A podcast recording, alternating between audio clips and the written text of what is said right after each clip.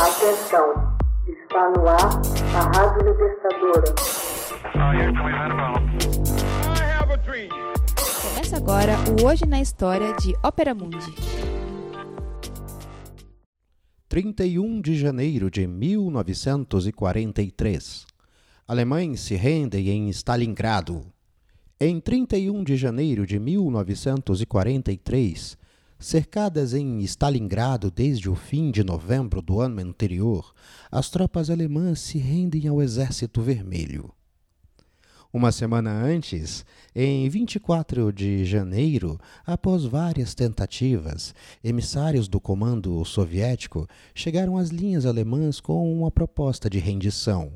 O comandante das tropas alemãs, general Frederick von Paulus, atormentado entre o dever de obediência ao Führer e a obrigação de salvar seus homens do aniquilamento, teleradiografou para Hitler. As tropas estão sem munições e sem mantimentos. Não é mais possível um comando eficaz. Insensato prosseguir na defesa.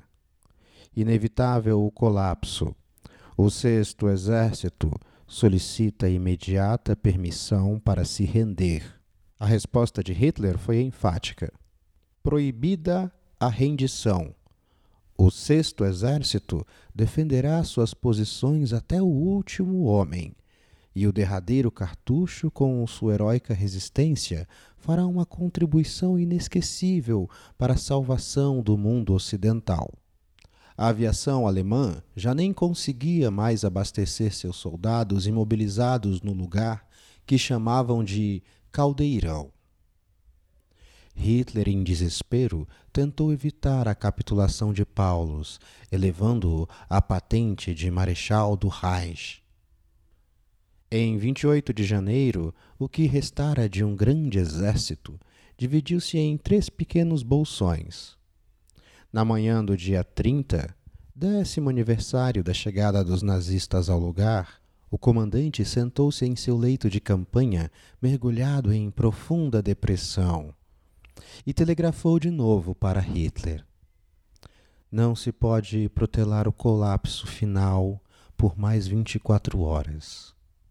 Naquela noite, Göring emitiu pelo rádio palavras bombásticas. Daqui a mil anos, os alemães falarão sobre a Batalha de Stalingrado com reverência e respeito e se lembrarão que, a despeito de tudo, a vitória final da Alemanha foi decidida ali. Daqui a mil anos, os alemães falarão sobre a Batalha de Stalingrado com referência e respeito e se lembrarão que, a despeito de tudo, a vitória final da Alemanha foi decidida ali. O final foi tétrico. Na manhã do dia 31 de janeiro, Paulo enviou sua última mensagem ao quartel-general em Berlim. O Sexto Exército, fiel ao seu juramento e ciente da grande importância de sua missão, manteve até o fim sua posição, até o último homem e até o último cartucho, pelo Führer e pela pátria. O radiotelegrafista acrescentou por conta própria. Os russos encontram-se à porta do nosso abrigo.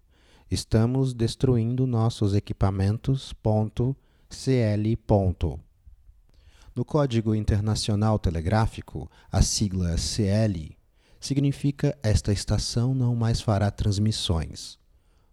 Um esquadrão de soldados soviéticos, comandados pelo general Chulkov, espreitou o porão escuro onde estava Paulus.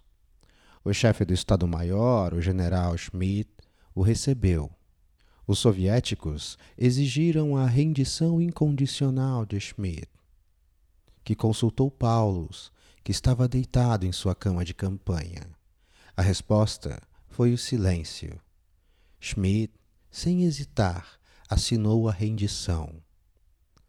Às duas horas e quarenta e seis minutos da tarde do dia 2 de fevereiro, um avião de reconhecimento alemão sobrevoou a cidade e radiografou para o quartel-general.